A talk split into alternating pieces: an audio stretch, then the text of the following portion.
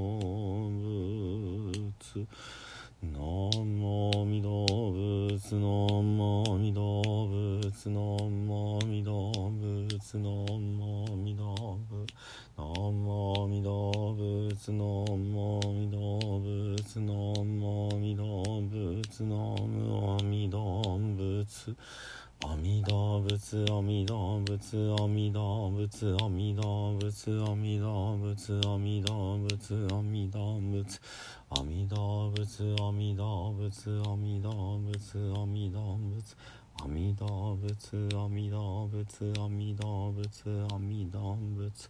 阿弥陀仏阿弥陀仏ナム阿弥陀仏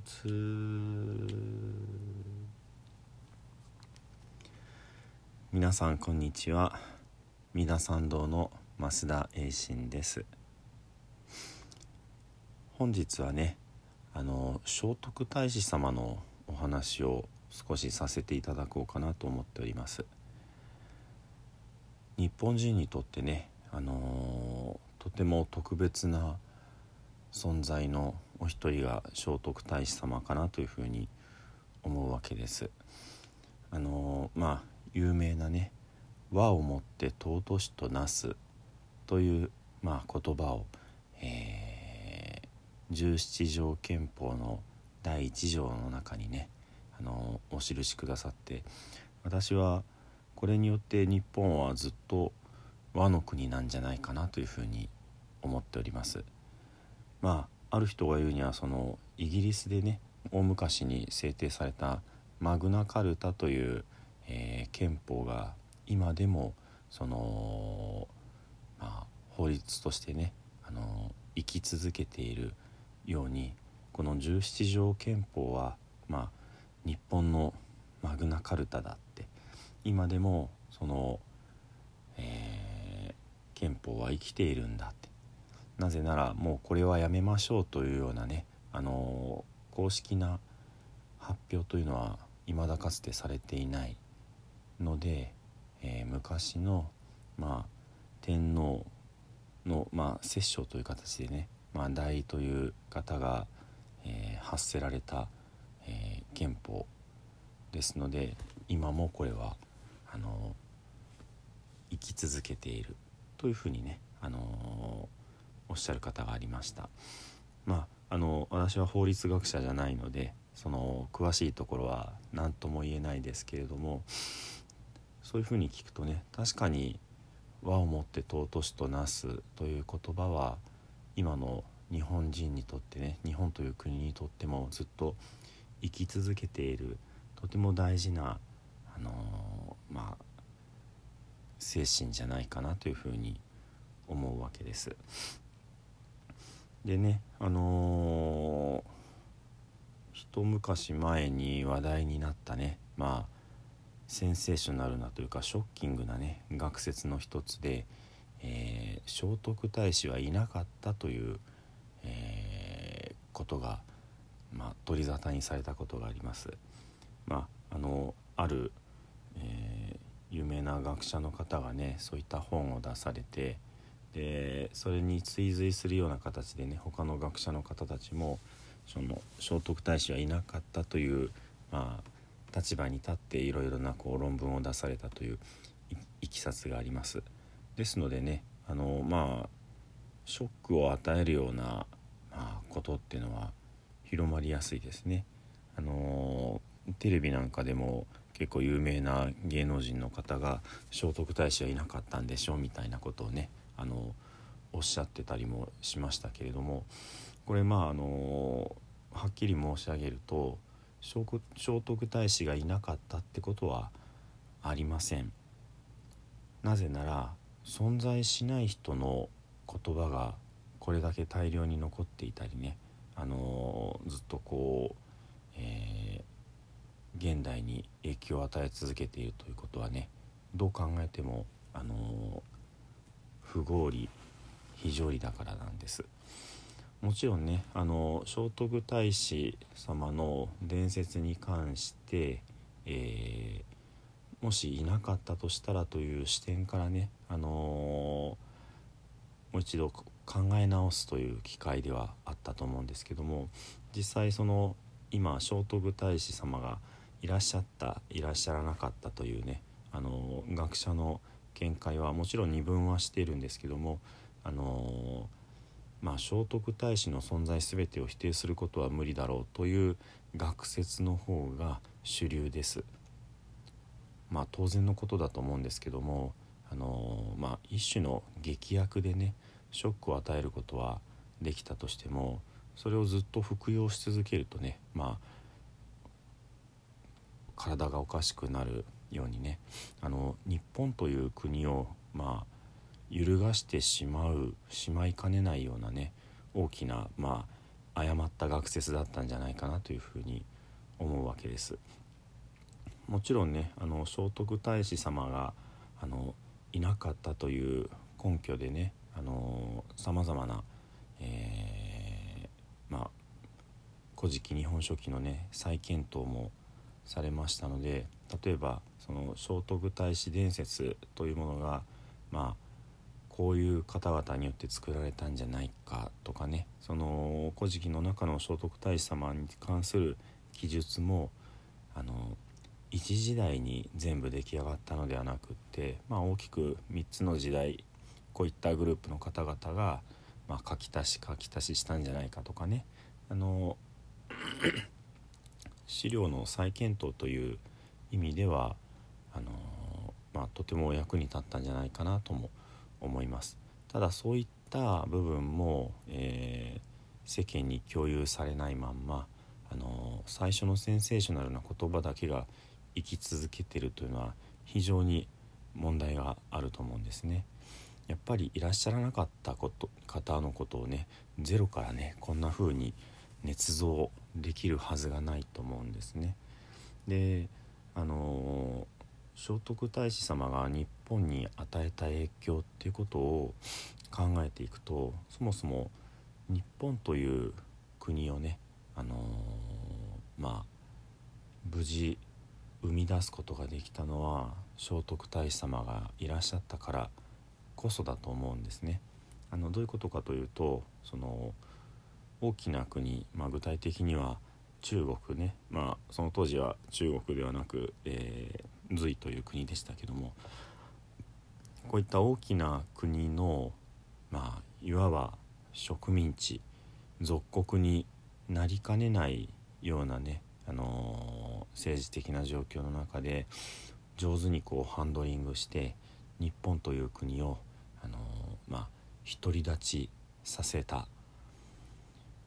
その日本という国のまあ言ってみれば政治的なインフラを整えてまあ大きな国にねまあ舐められないというかまあバカにされない、えー、対等に付き合っていくことのできるような在り方を作った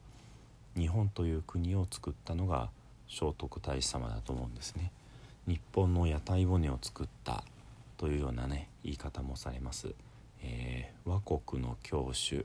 日本という国のね教え主だっていうような言い方もあります。そんな風にして、あの、今ある日本を作ってくださった。方こそが、あの、聖徳太子様だと思うんですね。もちろん歴史の大勢のいろいろな人物がねいろいろな、ね、ご決断をなさって今の日本がありますのでね。あの全部全部聖徳太子様のおかげってことを言ってるわけではないですけれどもそれにしてもその、えー、一番根幹の部分をね間違いなく気づいてくださっていると思うわけなんです。で実はねあのー、えー、来年からまあ私が知ってる範囲では、えー、令和5年、えー、3年後にかけて、え、聖徳太子様ゆかりの各御寺院で、えー、聖徳太子様の1400回忌の法要が行われます聖徳太子様がまあお亡くなりになられてから1400年をあの1400年経ってそれをまあ記念してというかね、あのー、大きなお勤めが各寺院でなされるわけですね。えー、まず来年なんといっても、えー、法隆寺様で行われます。また、えー、ちょっとご縁をいただいておるんですけども聖徳太子様の、えー、お亡くなりお亡くなりになられてからお墓がある大阪府太子町のね永福寺という品川という土地なので品川の永福寺と言われますけどこちらでも、えー、1400回忌の法要がございますまた、えー、来年ではなくその次の年再来年には、えー、大阪の四天王寺様こちらで1400回忌の法要が行われ、えー、3年後令和5年にはねあの浄土真宗の、えー、10派のうちの一つ高田派というあの、まあ、法然上人のねお弟子さんの流れの派があります。この、えー、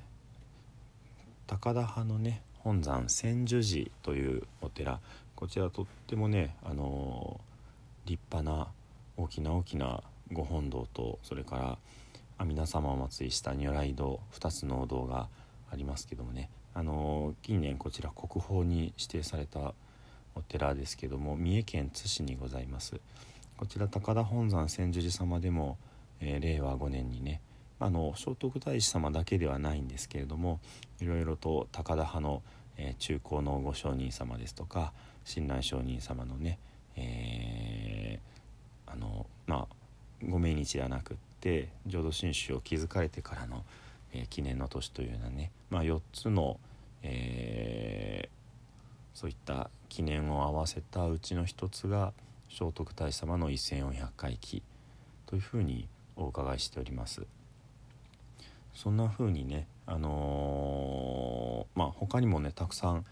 あのー、由緒ある御神様があられますのでねそれぞれが、あの1400回忌を営まれると思うんですけどもこういう、えー、聖徳太子様のねあの偉業を振り返るべき時に聖徳太子様はいなかったんだっていう説をねちょっと前もってまあ毒をまかれてしまったようなそんな気さえするわけですけどもこの、えー、いかに日本という国がねそのまあ和を重んじるか和というのは平和であり、えー、調和でありねそれから和合みんなが、あのー、集まって仲良くするそういうね、あのー、単純な善悪ではなくってねもっとおおらかな大きなくくりでねあのいろんな人と人とこうつないでいけるようなねそういった精神というものがねある国であってそういったことをね、あのー、まあ喜んで見つめ直す機会にねこの1400回忌っていうものをさせていただけたら本当に素晴らしいんじゃないかなというふうに思うわけです。あの、これは日本国だけではなくって世界の国々ともまあ、和合をしていくというねそういったことでもあると思うのでね、えー、まあちょっとなんとなく取り留めがない感じになってきてしまいましたけども、えー、また折を見てこの聖徳太子様についてのお話は、えー、させていただきたいなというふうに思っております。今日はねどうかその聖徳太子はいなかったという説は誤りだったっていうことをね知っていただいてもうすぐ1400回忌というね節目の年が来るということですのでねちょっと聖徳太子様についてあの興味を持っていただけると嬉しいなというふうに思った次第ですでは最後に南無阿弥陀仏を十遍ご一緒にお唱えください。土生十年。ナムアミダブナムアミダブナムアミダブナムアミダブナムアミダブナムアミダブナムアミダブナムアミダブ南無阿弥陀仏南無阿弥陀仏